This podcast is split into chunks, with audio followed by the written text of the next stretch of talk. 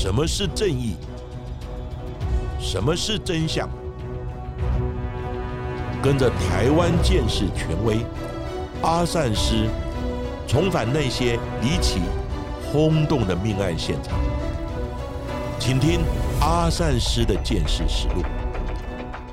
各位听众朋友，大家好，欢迎收听今天的阿善师的见识实录。我是见识专家阿善师谢松善。大家好，我是子荣。在上一集，我们谈到了近年来在永和的三起分尸命案，同时我们也讨论到了包含了像是长照或者是模仿效益等等的问题哦。在当中也讲到了，其实许多的分尸的犯罪者，其实都是最亲近的家人或者是朋友，可能因为积怨已久、恨之入骨，才会对身旁最亲近的人下手。但是，到底为什么结婚三十年的老夫老妻，因为什么原因，丈夫竟然在一气之下将结法多年的老婆杀害，并且分尸呢？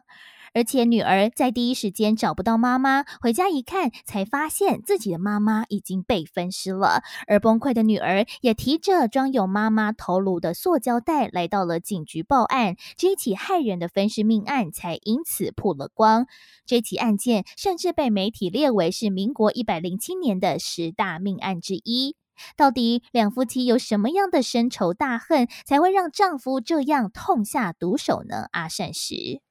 是的，这一起家庭的悲剧呢，是发生在民国一百零七年五月的时候，在桃园市的隆安街上，被害者是一名六十八岁的简姓妇人，而与六十七岁的丈夫叫陈登科，他们结婚有三十一年，育有一子以及一女。不过呢，这段期间他们就争吵不断，分分合合。两人曾经在一百零五年四月的时候就离过婚。不过呢，又在一百零六年八月的时候，两人又再度的登记结婚。看似和好如初的两人，又在案发之前的几个月，两人再次的开始争吵不休，而且越闹越大。所以呢，简姓妇人在无可奈何之下。他就先搬到女儿家去住了。民国一百零七年五月二十二日的时候，两人又再次的协议要离婚，但是呢，还没有到户政事务所办理离婚的手续。而面对照顾三十年的丈夫，简姓妇人还是放心不下。在五月二十五号早上十一点钟左右，她穿着红色衣服以及白色的裤子。提着为丈夫买的早餐，就进入了他们俩原本的住家之中。但是这一进去，简姓妇人就再也没有出来了。到了傍晚六点十分，女儿回到家，诶，却没有看到妈妈。不过妈妈的手机却是放在沙发之上。她一查看通联记录之后，发现妈妈最后的通话对象就是爸爸。所以在晚上六点半左右，那女儿就前往位在龙安街三层楼透天厝的家中，来询问这个已经喝醉酒的陈登科到底妈妈在哪里呢？不过到了家之后，他发现一楼的灯火通明，但是呢，却一个人都没有。不过到了一楼的浴室一看，却发现满是鲜血，地上还有铁锤，还有料理刀。那女儿马上就赶到了二楼的房间，找到了喝得醉醺醺的爸爸。陈登科，并且询问到底一楼是发生了什么情况呢？那陈登科却说他是自己拿刀自残，那妈妈早就在中午之后就离开啦。那听到了爸爸的说法，女儿其实也就先行离开了。因为爸爸陈登科在上一次跟妈妈离婚的期间，确实有上山烧炭，企图轻生的记录，也曾因为忧郁症还有失眠的问题而就诊，而且有两次吞安眠药自杀的企图。所以女儿认为，爸爸妈妈这一次又再度的离婚，可能爸爸又再次的出现身心的状况。所以女儿就在几句简单的问候之后，就离开了家中。到其他的地方继续寻找妈妈的下落。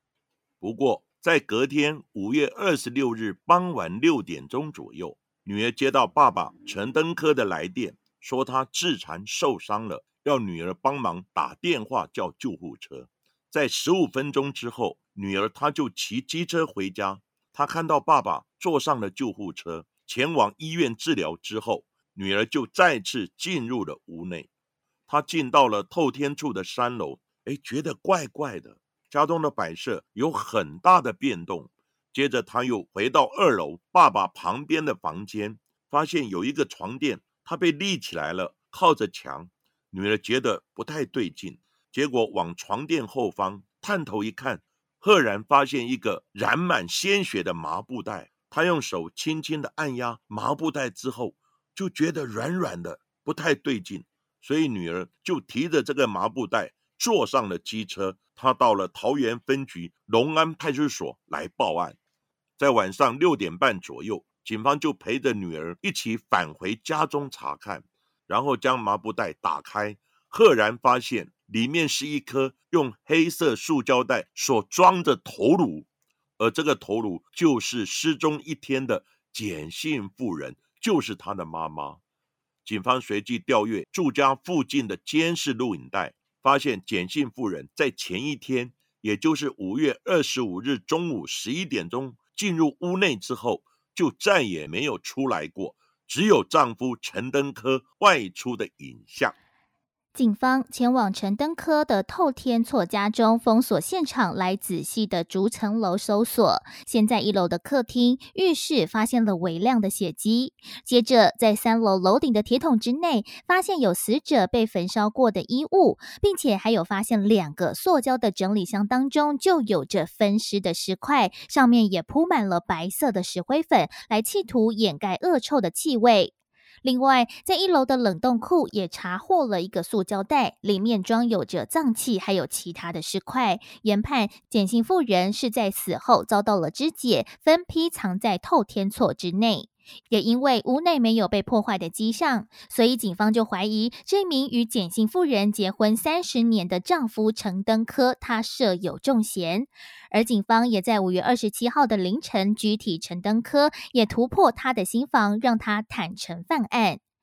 现年六十七岁的陈登科，过去曾经担任保全，还有公车司机。他也曾经养过鸡，所以知道石灰粉可以驱虫、吸水、除臭，同时也非常熟悉剁鸡的方法。所以警方也透过了被肢解的尸块来研判陈登科他的下手凶猛、迅速、利落，他的残忍手法，就连承办的远景都感到不寒而栗。根据警方的调查。两人虽然在一百零六年八月的时候再次和好结婚，不过陈登科始终认为，在之前离婚的时候，简姓妇人他就有答应要给他一半的财产，但是始终没有履行承诺，因此他心生不满，所以就在案发的五月二十五日早上，他打电话给太太，要他来家里谈一谈。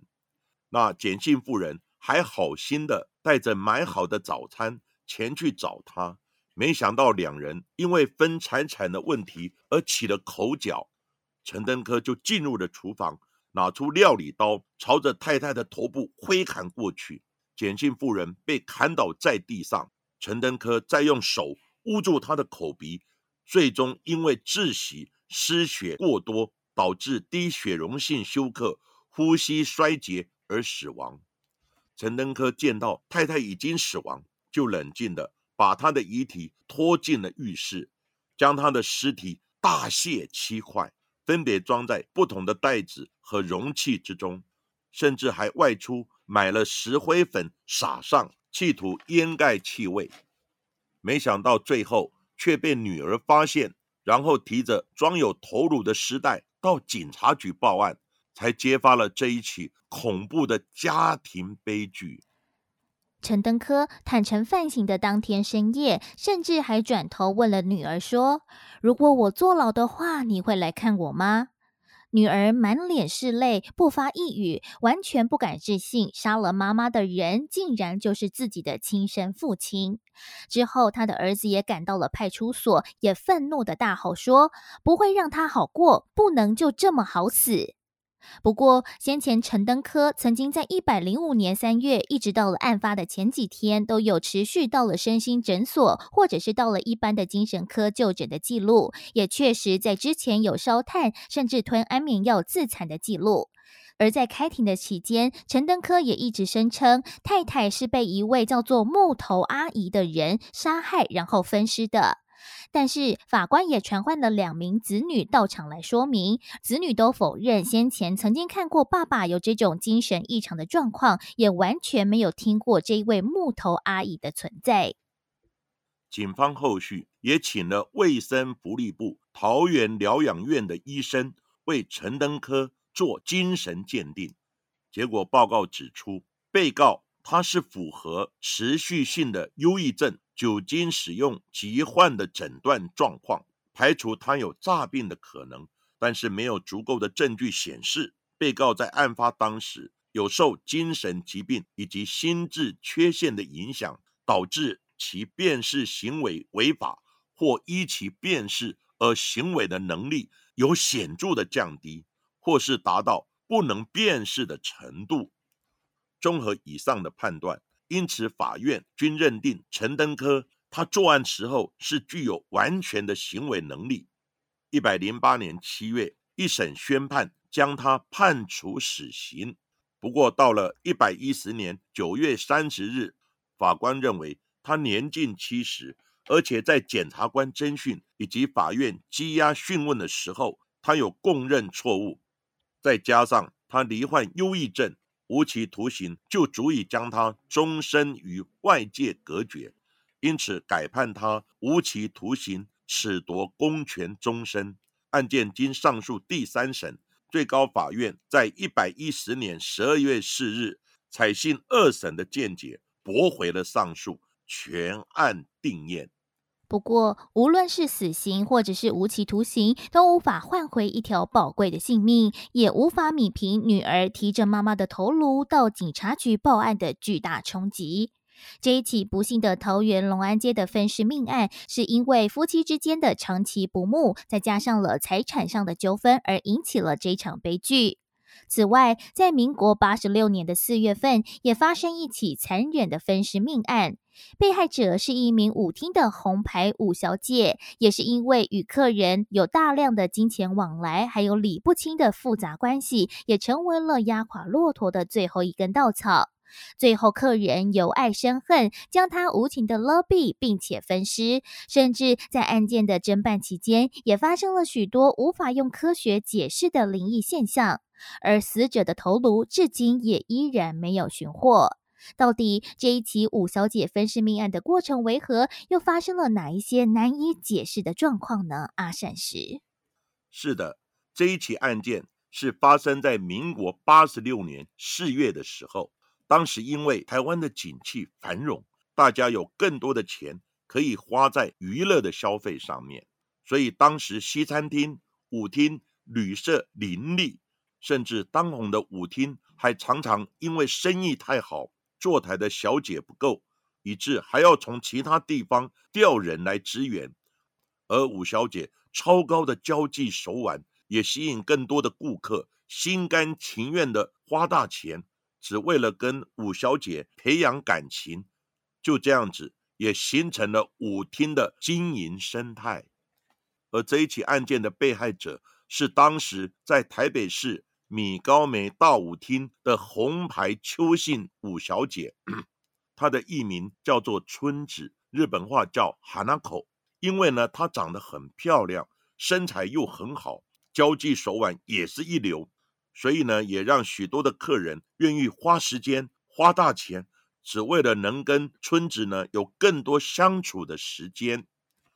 不过呢，在四月二十一日的时候，村子的姐姐。突然到警察局报案，表示说她的妹妹村子已经失踪了两个礼拜了，家人到处找，但是完全没有任何她的下落，最后只好报警，请警方来帮忙协寻。于是警察就开始展开追查，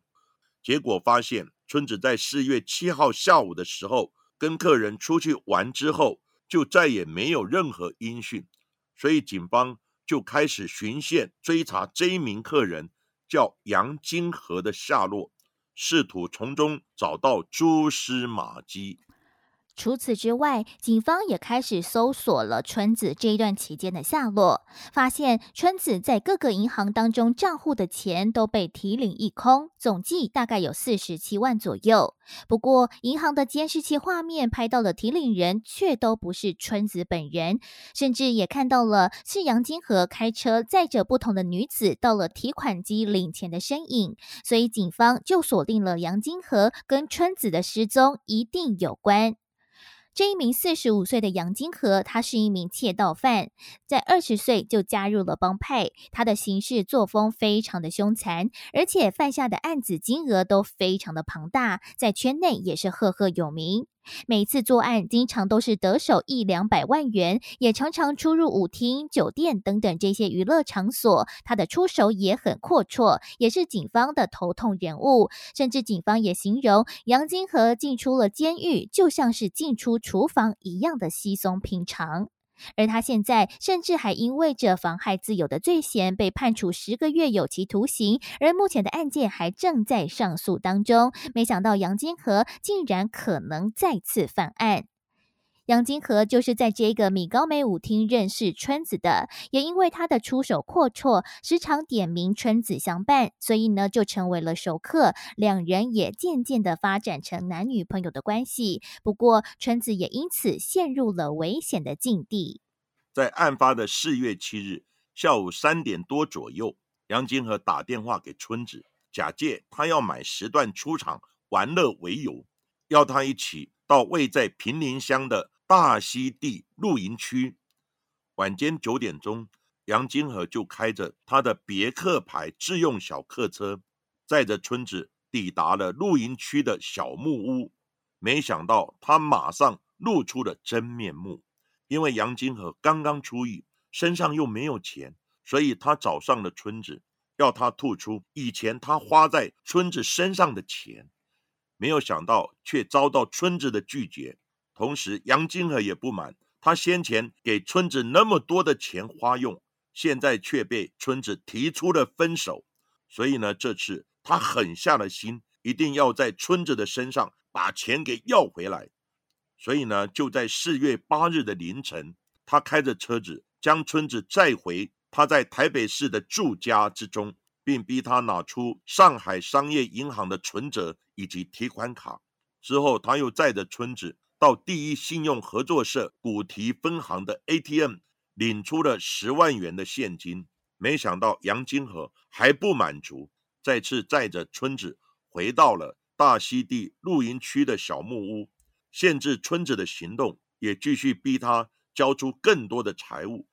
但是村子依然不愿意再交出钱财，甚至还打了杨金河一个耳光，这也让杨金河怒火中烧。萌生杀意，杨金河就用双手猛掐住村子的脖子，五分钟左右，一直到他口吐白沫、窒息死亡，才松手。发现春子已经死亡之后，杨金河就大肆的搜刮他包包里面的财物，取出了存折、提款卡，还有两张面额分别是七万五还有五万的支票。在得手之后，也为了要湮灭证据、毁尸灭迹，所以杨金河就开车出去买了菜刀，还有大型的垃圾袋，再次的返回小木屋当中，准备将春子分尸。他先是将春子拖到了露营区河边的大石头上，脱掉了衣服，就开始分尸，将头颅、左右大腿分别砍下，也分装成三袋，准备弃尸。也因为在分尸的过程用力过猛，砍到了石头，也导致着这一把菜刀被断成了两截。杨金河就将刀子弃置在河边。之后，他也开着车载着这三袋的尸块来沿路弃尸，并且顺手将这个装有头颅的袋子丢进了经过的垃圾车当中。另外，也将春子的衣服还有包包弃置在台北市的某处巷口的垃圾堆当中。之后，在四月十号到十五号之间，分别利用其他不知情的舞厅小姐或者是按摩女子，分别五次盗领春子的存款，还有两张支票，总计得手约四十七万元。不过，警方在监获村子姐姐报案之后，很快的就在四月二十九号的晚间八点多，在米高梅大舞厅逮到正在寻欢作乐的杨金河，并且在他的车子上也起出了春子的存款簿，还有印章，也在他的住家当中找到了春子的手机。在罪证确凿的状况之下，杨金河也只好坦诚犯行。杨金河由爱生恨。将村子杀害之后，并且分尸，甚至还盗领他所有的存款。他在被逮捕之后，还毫无悔意，对于他的残忍行径无动于衷，一直觉得是村子榨光他的钱财，还欺骗他的感情，所以他死不足惜。直到警方依照杨金河的说法，找到了两袋分尸的尸块，当时杨金河看着残缺不全的尸块。他才双脚一跪，不停的磕头跪拜忏悔。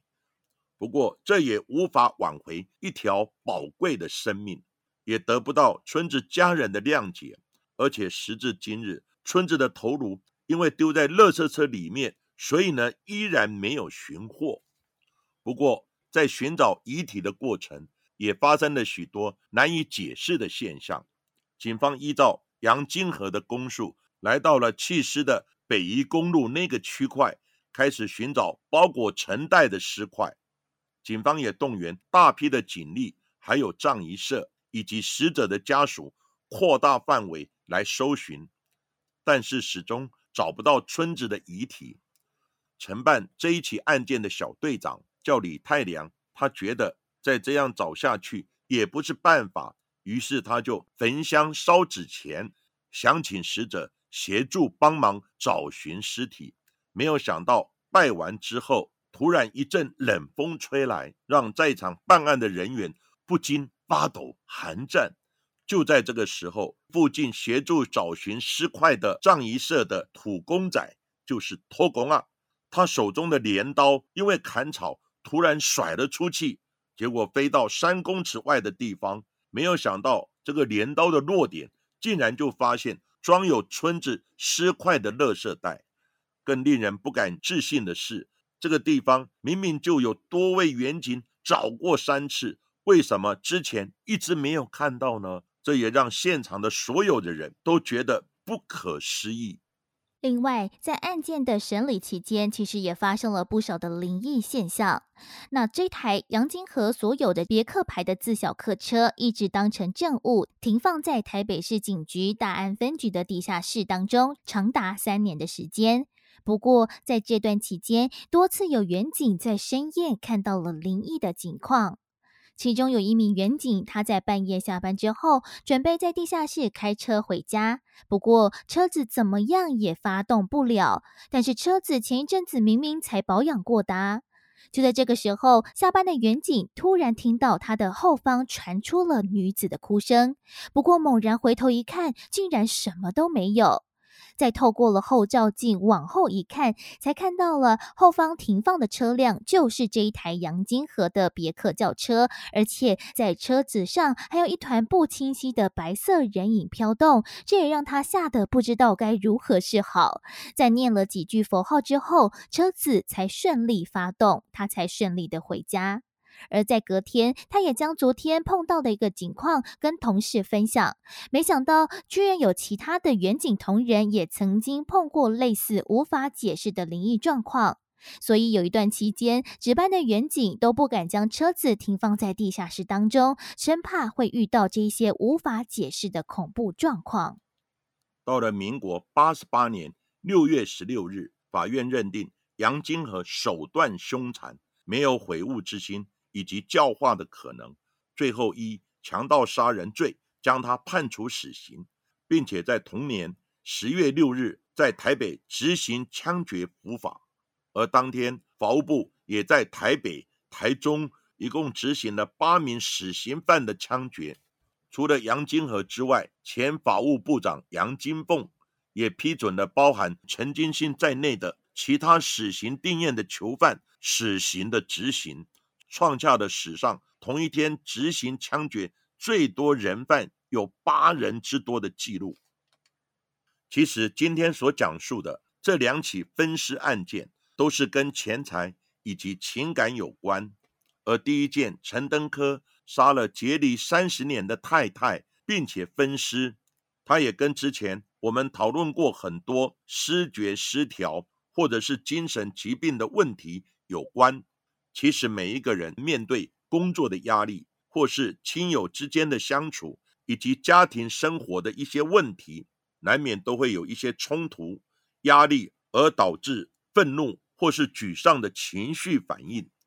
如果在当时没有适当的处置，或是情绪没有适当的管道释放或是解决，久而久之就会变成精神上种种的问题，譬如忧郁、躁郁、自残等等。阿善之认为，这才是案件发生的主要原因。而且每一个人在面对这些问题的反应以及处理也不一样，有的就会慢慢的。加以释怀或是淡忘，但是有的人就会积怨在心，日积月累，有一天他就会爆发，不可收拾。就如同我们之前所说的失觉失调所产生的杀人命案一样。所以我们在遇有家人或是朋友有这种问题的时候，首先就是多陪伴、倾听，然后再设法去解决他心中的问题。使当事人得以慢慢的谅解以及释怀，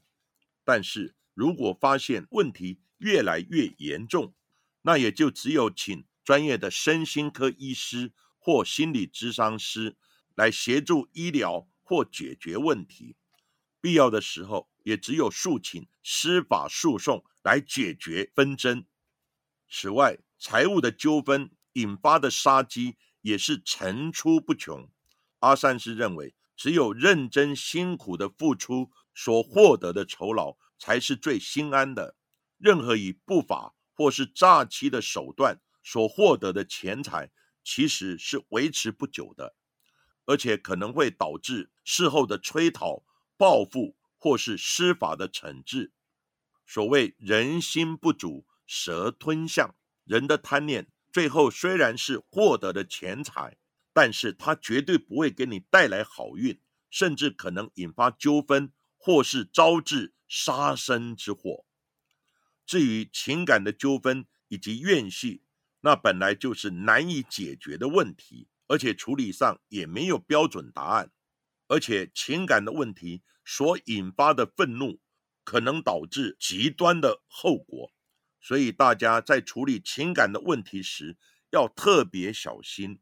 如果认为对方可能对自己不利，或是有杀身之祸，这个时候就要请求家人、朋友，甚至警察来协助解决。千万不要一个人就跟对方来谈判，那可能就会陷入危险的境界。之前我们也谈过很多情感纠纷所导致的命案，那真是历历在目。因此，阿善师特别呼吁，处理情感的问题要特别的慎重，必要时一定要请求协助。而今天的两起为情为财的分尸命案，就为大家讲到这里。在今天的阿善师见识实录的节目最后，也来感谢近期赞助我们的听众伙伴，再次感谢明德 Hank 二七。星星老师、苏小妹，在世界各地准时收听的忠实听众野迪，另外还有一名没有署名的朋友支持，还有赞助我们。另外，也要在节目最后呢，推荐一本新书，是由东贩所出版的《警察布林杠已抵达案件现场》。而这本书是由现职的刑事侦查队的一个刑警所出的。那这本书籍当中也讲到了，其实警察除了惩奸除恶之外，也能够散发温暖，带给民众更多的爱心还有关怀。而这本书，阿山师也有推荐呢，欢迎有兴趣看更多办案当中辛酸血泪故事，还有感动的朋。友们也欢迎可以在各大书局或者是网络书店当中来找找这本书哦。好，今天的节目我们就讲到这里，谢谢各位收听阿善师见识实录。如果喜欢我们节目的话，欢迎在 Sound On、Spotify、Apple Podcasts 还有 KKBox 上面来订阅我们的节目哦，并且踊跃留言给我们，要记得给我们五颗星的评价哦。同时也欢迎大家多多利用平台来赞助我们的节目。那下一集也请大家继续听下去。